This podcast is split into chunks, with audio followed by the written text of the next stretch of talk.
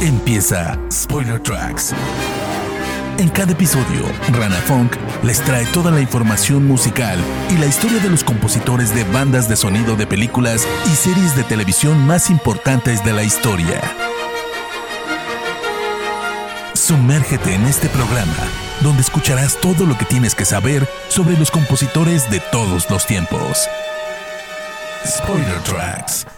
Bienvenidos al sexto episodio de Spoiler Tracks, donde les hablo siempre de un compositor de bandas de sonido para cine y televisión y vamos a recorrer gran parte de su trabajo. Yo soy Rana Funk y me encuentran en redes sociales como arroba ranafunk con F-O-N-K al final.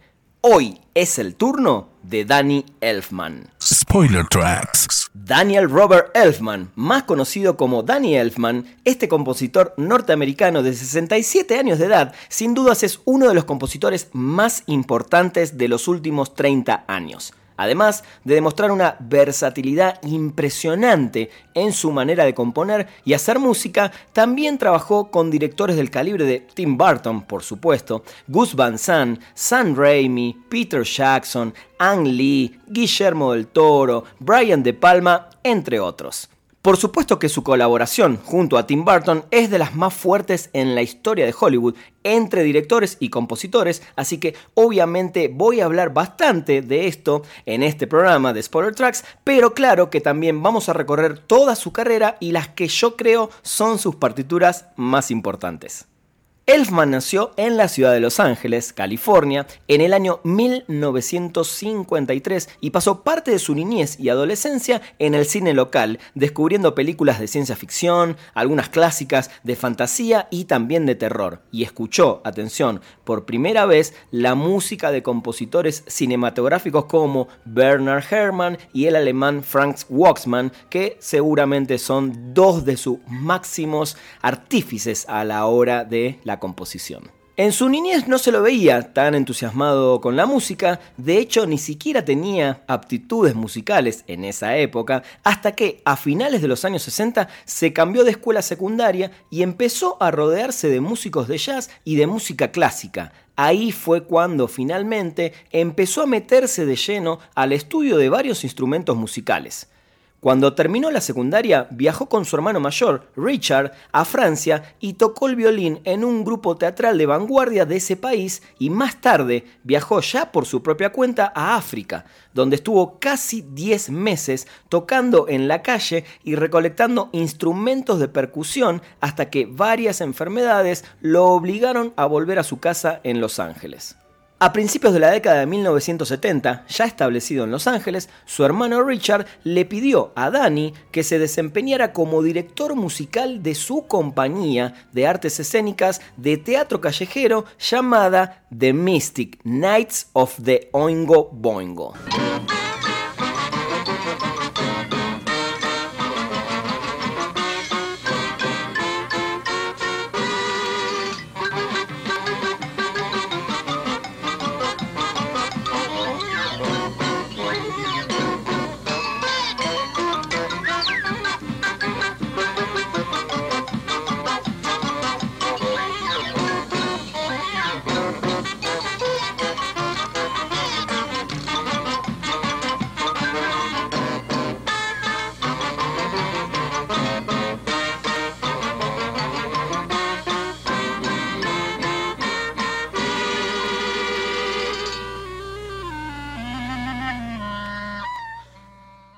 Elfman hizo un trabajo impresionante. Adaptó y arregló canciones de jazz de los años 20 y los años 30 y las fusionaba con música de big band de artistas como Cap Calloway, Duke Ellington, Django Reinhardt y Josephine Baker. El grupo constaba de hasta 15 intérpretes intercambiando entre ellos más de 15 instrumentos. Una cosa impresionante. Este grupo, The Mystic Knights, actuaba en la calle y en algunos clubes nocturnos de Los Ángeles hasta que Richard Elfman, el hermano mayor de Danny, se fue en 1979 para dedicarse al cine, y como despedida al concepto original del grupo, Richard creó una película llamada Forbidden Zone, basada en las representaciones teatrales justamente de esta banda llamada The, eh, Mystic Knights. Danny Elfman compuso las canciones y esa fue, de alguna manera, su primera banda sonora para una película, en este caso independiente.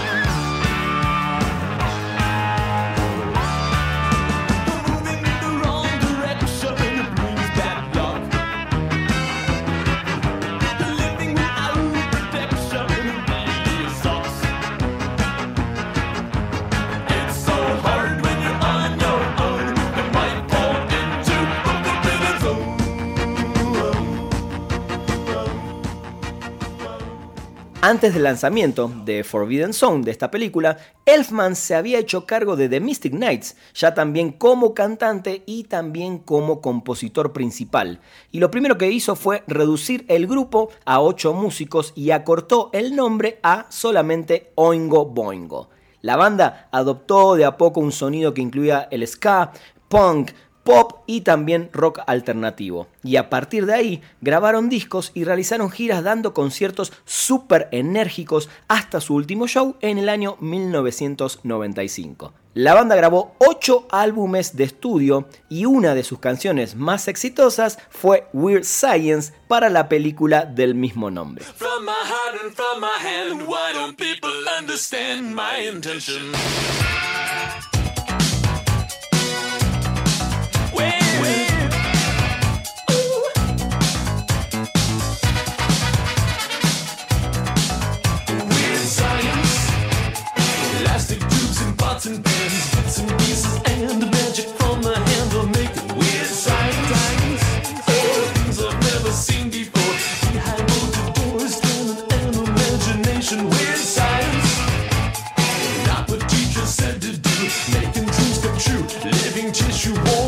It's weird science.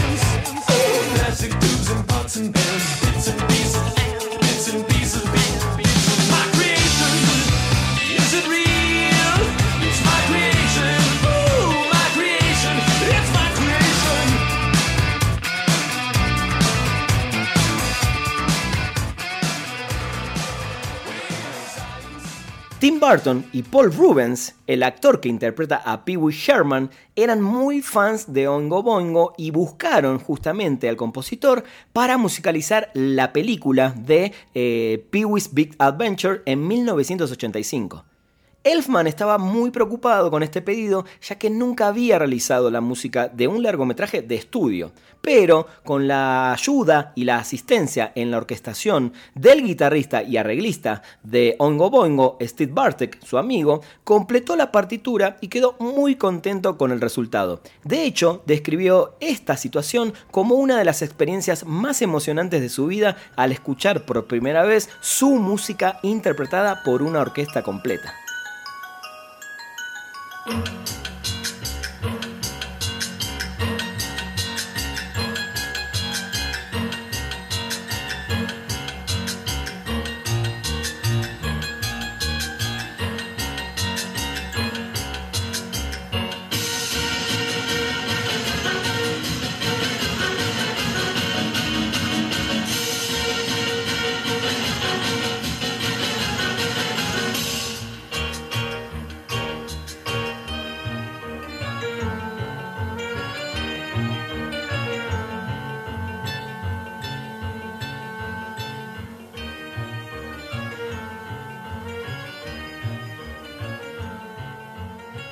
Si bien obtuvo otras películas antes de seguir trabajando con Tim Burton, quiero aprovechar justamente esta parte del podcast para hablar de la música de algunas películas en las que Danny Elfman colaboró con este gran director Tim Burton.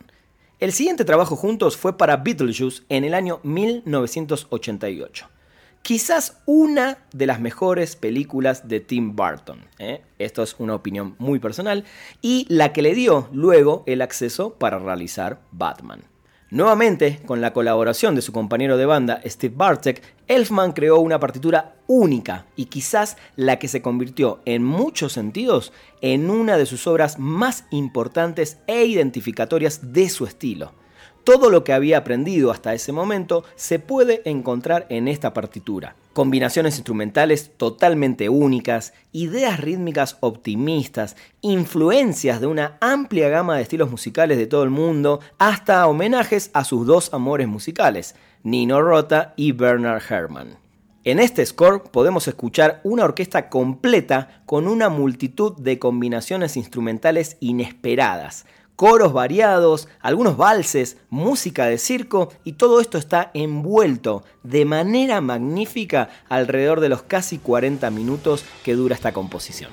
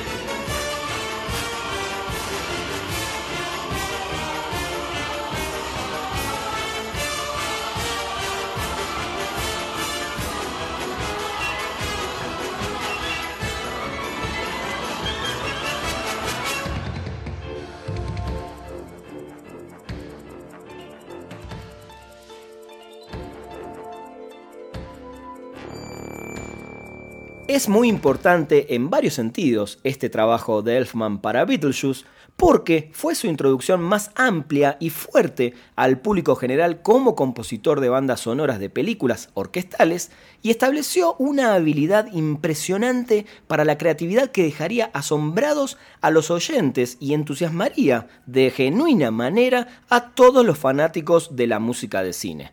Me incluyo. Algunos coleccionistas de esa época de bandas sonoras de películas estaban como un poco horrorizados por el sonido ultradinámico y explosivo de Elfman en esos días y lo rechazaron como un fenómeno inexperto que venía del mundo del rock. Con los años claramente tuvieron que retractarse.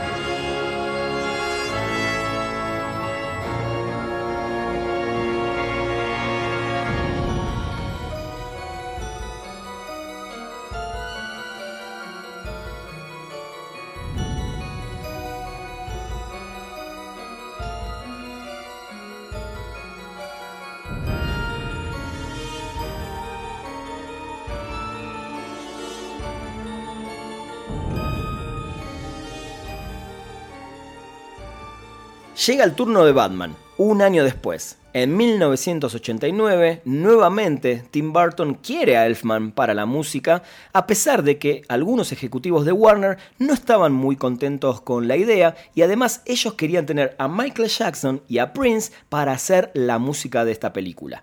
Finalmente la película tuvo un soundtrack a cargo de Prince, eh, a mí en particular me gusta bastante, y también eh, la banda sonora compuesta por Danny Elfman por separado. El compositor estaba preocupado porque nunca había trabajado en una producción tan grande en presupuesto y en escala. Y Elfman confesó que nunca había leído el cómic de Batman cuando era niño y que prefería en esa época a los héroes de Marvel como Spider-Man y los Cuatro Fantásticos. Para su partitura, Elfman crearía tres temas principales y un tema secundario. El más importante es el icónico Batman Theme, que fue convirtiéndose en icónico además con el paso del tiempo, ocupando para mí legítimamente su lugar como uno de los mejores temas de superhéroes jamás escritos para el cine.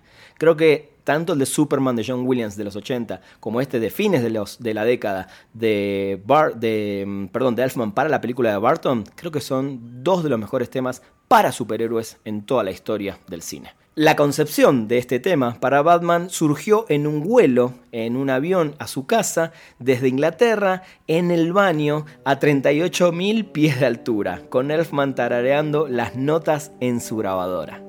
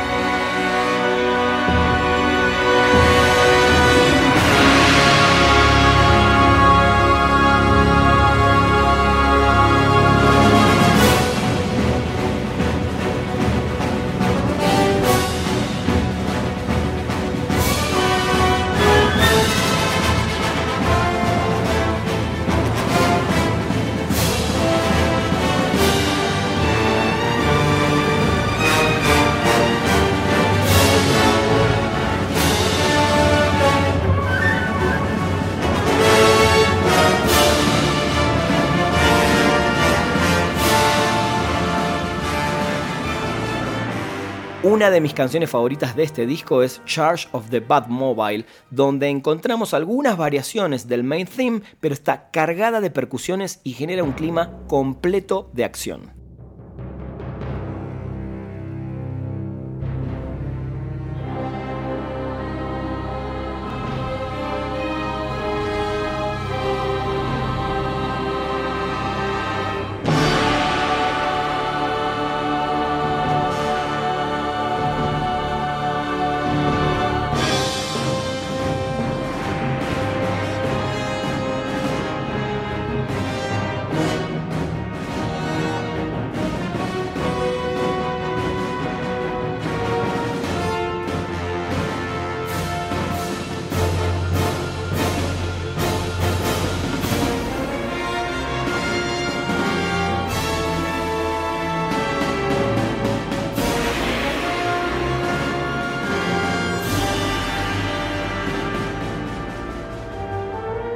Danny Elfman ganó su único Grammy con este disco al mejor álbum de banda sonora para una película, televisión u otros medios visuales. Estás escuchando Spoiler Tracks.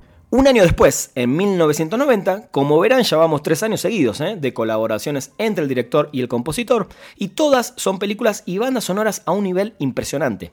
Ahora es el turno, como les decía, en este año 1990, de El joven Manos de Tijera o Edward Scissorhands. El dato curioso es que la primera elección de Barton para musicalizar esta película fue el cantautor y músico inglés Robert Smith, el músico obviamente conocido por su banda The Cure.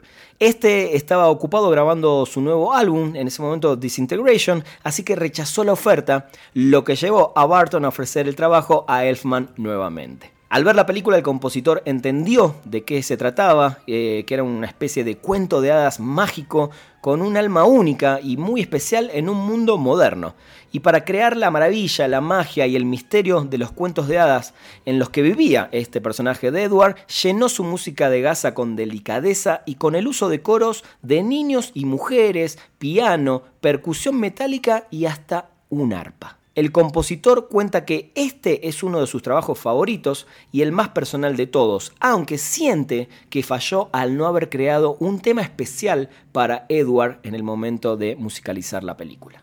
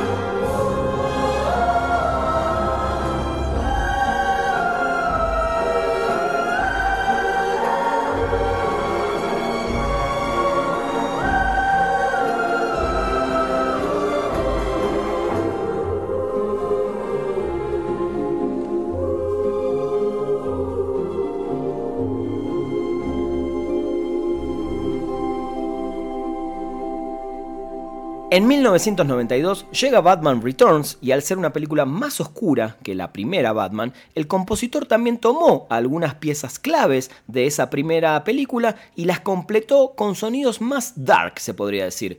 Acá les dejo un gran ejemplo en la canción del pingüino. Inclusive, escuchen bien, porque por momentos a mí se me hace el preámbulo a la película siguiente de la que hablaremos en unos minutos.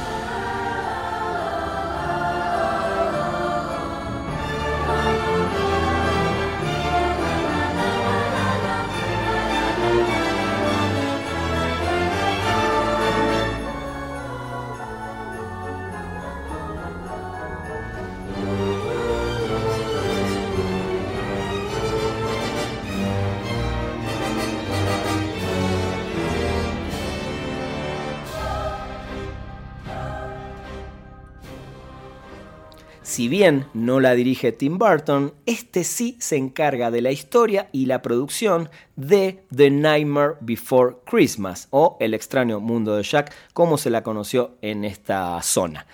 Cuenta esta película con una de las bandas sonoras para mí más geniales de toda la carrera de Danny Elfman.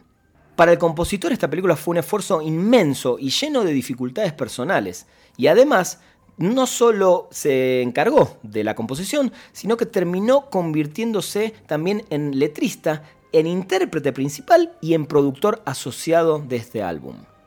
Su novia en ese momento, la escritora de Edward Scissorhands, Caroline Thompson, fue contratada para escribir el guion de manera tardía y apresurada, mucho después de que Elfman y Barton hubieran compuesto las canciones y escrito la letra juntos.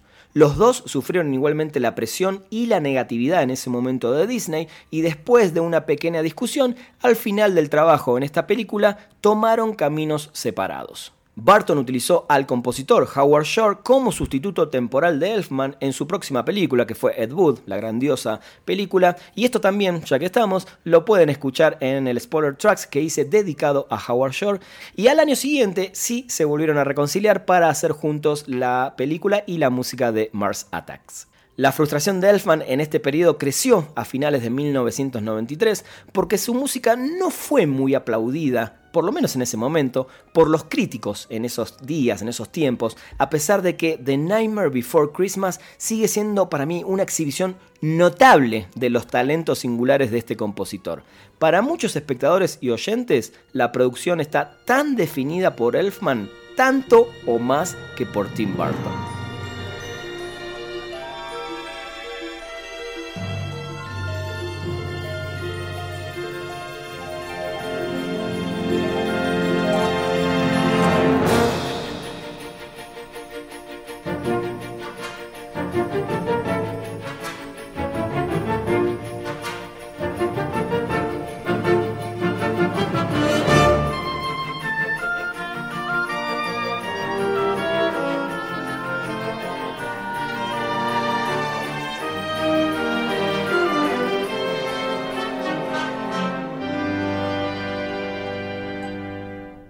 What's this? What's this? There's color everywhere. What's this? There's white things in the air. What's this? I can't believe my eyes. I must be dreaming. Wake up, Jack. This isn't fair. What's this? What's this? What's this? There's something very wrong. What's this? There's people singing songs. What's this? The streets are lined with little creatures laughing. Everybody seems so happy. Have I possibly?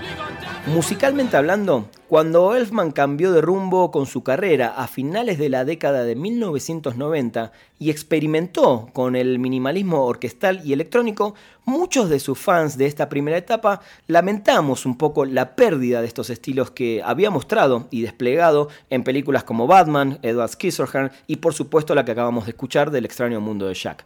Creo que después de esta película, Elfman mm, nunca volvería a meter tanta creatividad así abrumadora de naturaleza claramente personal en una sola producción.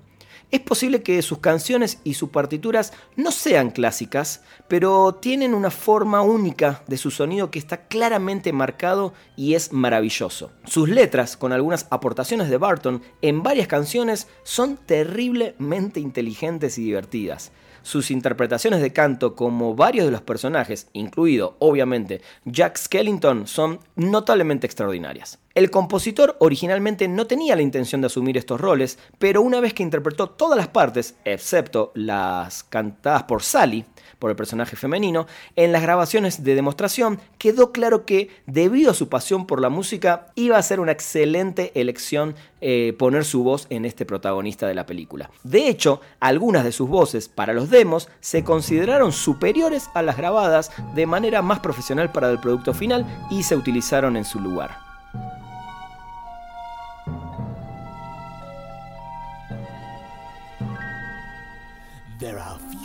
Deny it. What I do, I am the best, for my talents are renowned far and wide.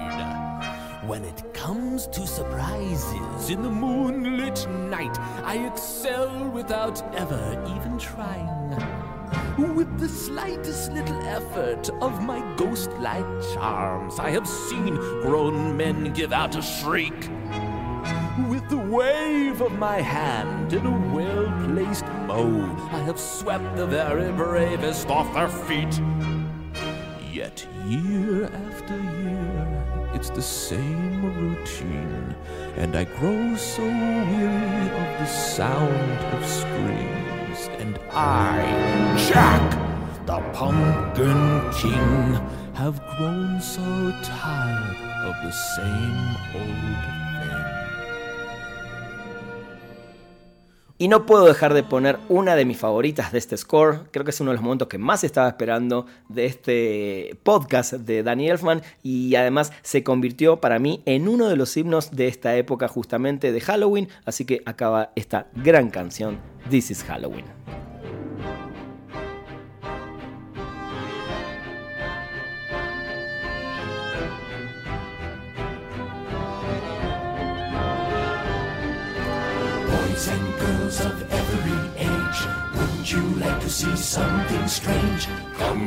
Us and you will see. This our town of Halloween. This is Halloween. This is Halloween. Pumpkins scream in the dead of night. This is Halloween. Everybody make a scene. Trick or treat. Tell the neighbors on your diaphragm. It's our town. Everybody scream. This town teeth ground sharp and eyes glowing red. I am the one hiding under your stairs, fingers like snakes and spiders in my hair. This is Halloween, this is Halloween, Halloween, Halloween, Halloween, Halloween. In this town we call home, everyone hail to the pumpkin song. In this town, don't we love it now? Everybody's waiting for the next surprise. Found that corner and hiding in the trash can.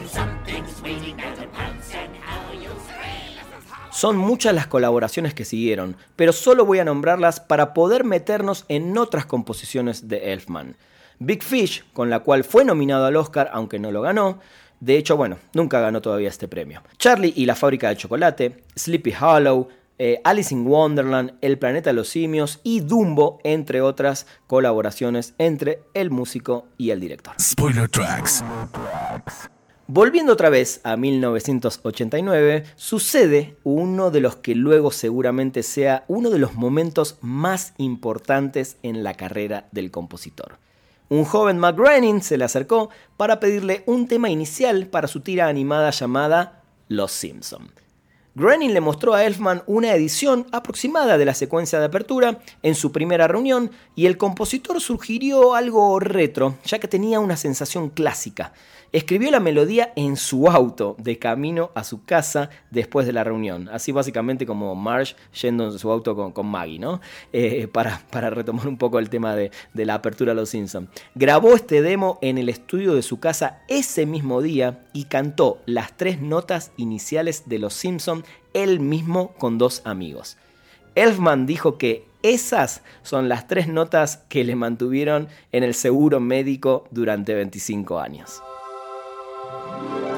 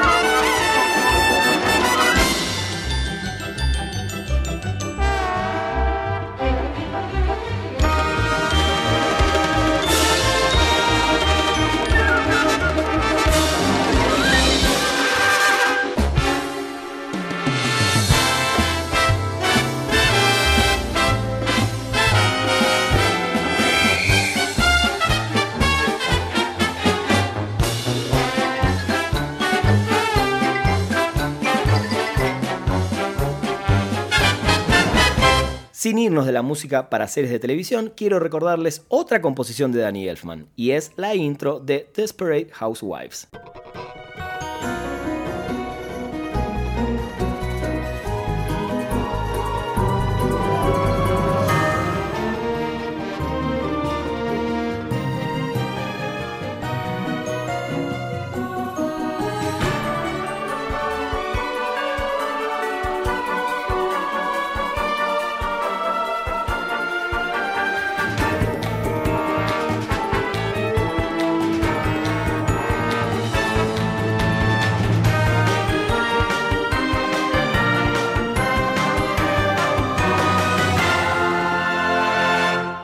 Hacer un repaso muy rápido por otras bandas sonoras que realizó el compositor para películas de superhéroes.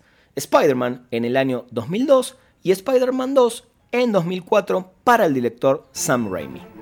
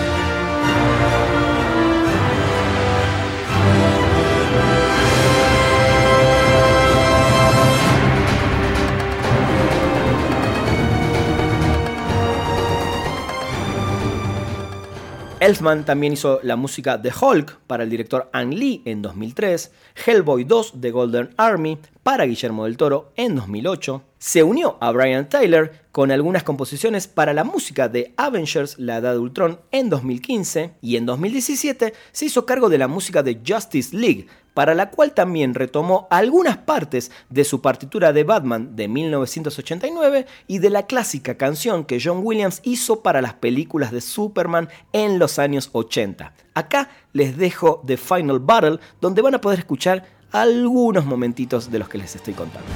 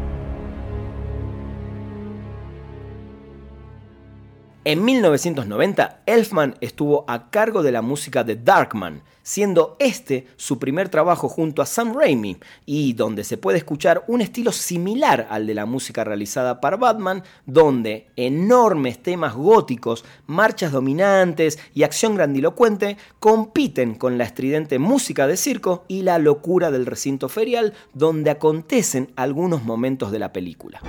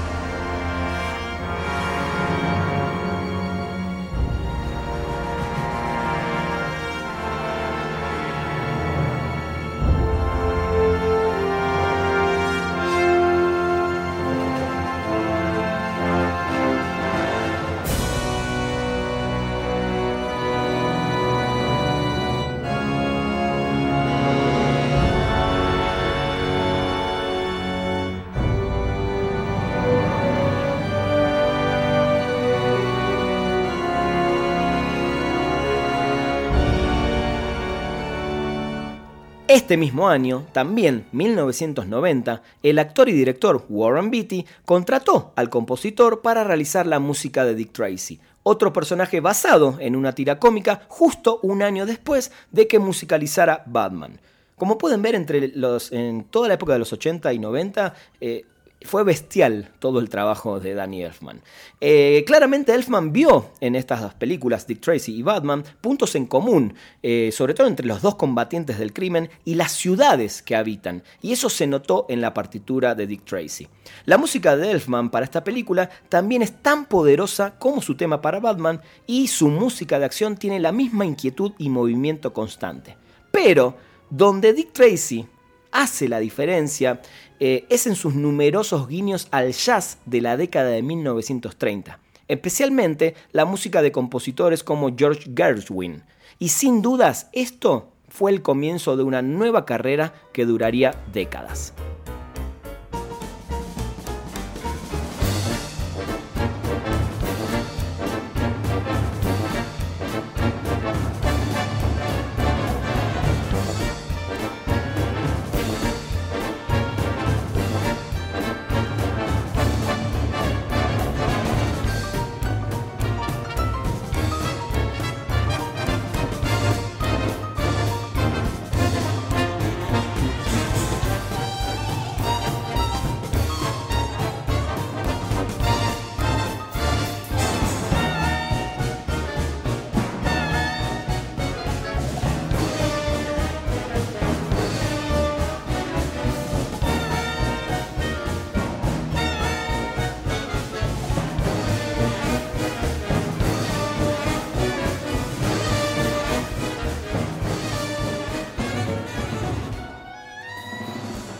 Alejado del plan meramente orquestal, en 1998 Elfman compone una banda sonora diferente para Sam Raimi para la película A Simple Plan. Debo decir que soy un gran fan de esta película, que por momentos, tanto en el guion como en el ambiente, se acerca bastante a Fargo, la película de los hermanos Cohen. Los fans más acérrimos del compositor no creo que hayan disfrutado demasiado esta partitura, bastante minimalista para lo que nos tiene acostumbrado, o en esa época nos tenía acostumbrados el compositor. Esta es una película llena de intrigas, giros en la trama, suspenso y en un ambiente frío, por lo cual Elfman puso sobre la mesa una orquesta pequeña, sin metales ni percusión, con muchas flautas, piano y banjos a medio tono, violines y un bajo eléctrico para ir marcando el ritmo.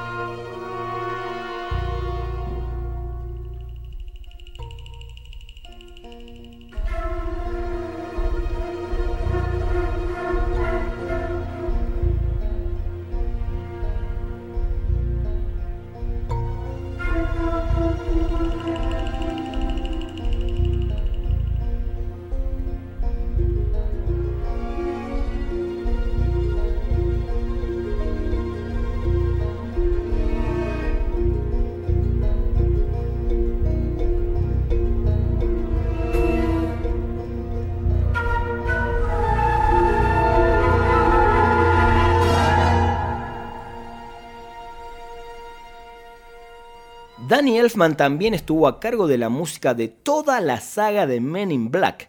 Y cómo olvidar este fantástico tema principal de la primera película de 1997, que además tuvo su nominación al Oscar por Mejor Banda Sonora. En esta Elfman mezcla con una calidad excepcional su estilo ya tradicional de la década anterior con un bajo eléctrico magnífico y música electrónica metiéndonos de lleno en ese ambiente brillante de ciencia ficción que requería esta fantástica película.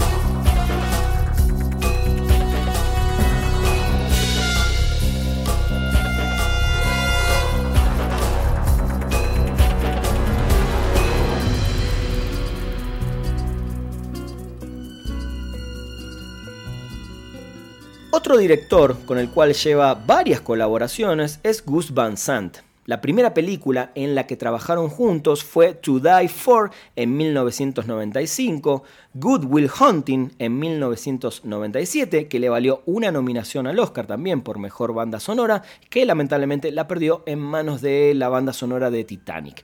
Hicieron también la remake fallida de Psycho, eh, Don't Worry, He Won't Get Far eh, on Foot en 2018, una de las recientes, y otra que le dio una nominación más al Oscar, que aún lamentablemente no puede ganar Danny Elfman, fue Milk en el año 2008. Definitivamente esta etapa de Elfman es mi menos favorita. Eh, esto no significa que, no la sepa apreciar y que no la disfrute. Me quedo mucho más con, su primera gran etapa. Pero bueno, eh, ¿por qué? Porque nos olvidamos, creo, un poco por completo de esa música orquestal con, arreglos brillantes y alocados a los que casi nos tuvo acostumbrados por dos eh, épocas y dos décadas, diría yo. para escuchar en este momento canciones con menos instrumentación, algunos violines y saxos y una escritora definitivamente más simple y directa para el espectador, como lo podemos escuchar acá en la composición para Milk.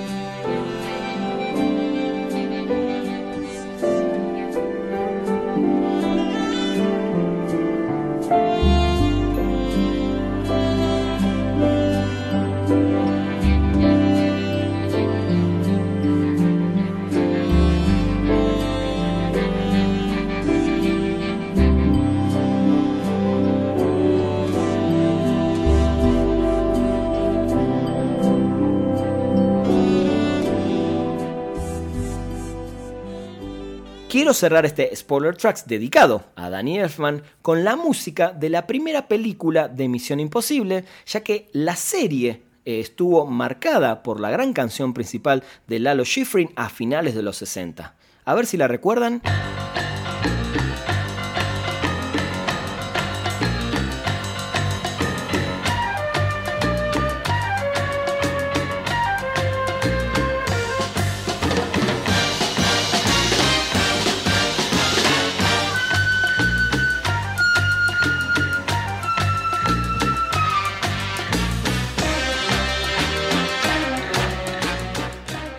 Y aquí la readaptación orquestal de Danny Elfman para la película de Misión Imposible.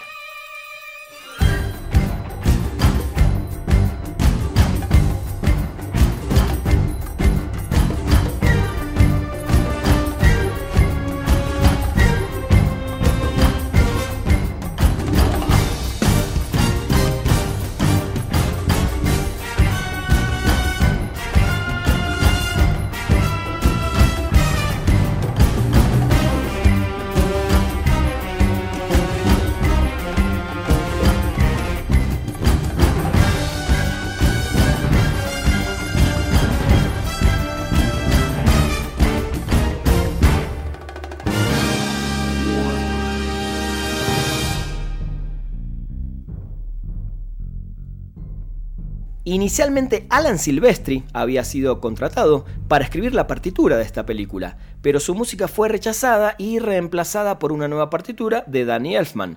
Según algunas fuentes, Silvestri había escrito y grabado unos 20 minutos de música y la decisión de reemplazarlo la tomó el productor Tom Cruise durante la postproducción. Desde ahí, Elfman solo tuvo unas pocas semanas para componer y producir la partitura final.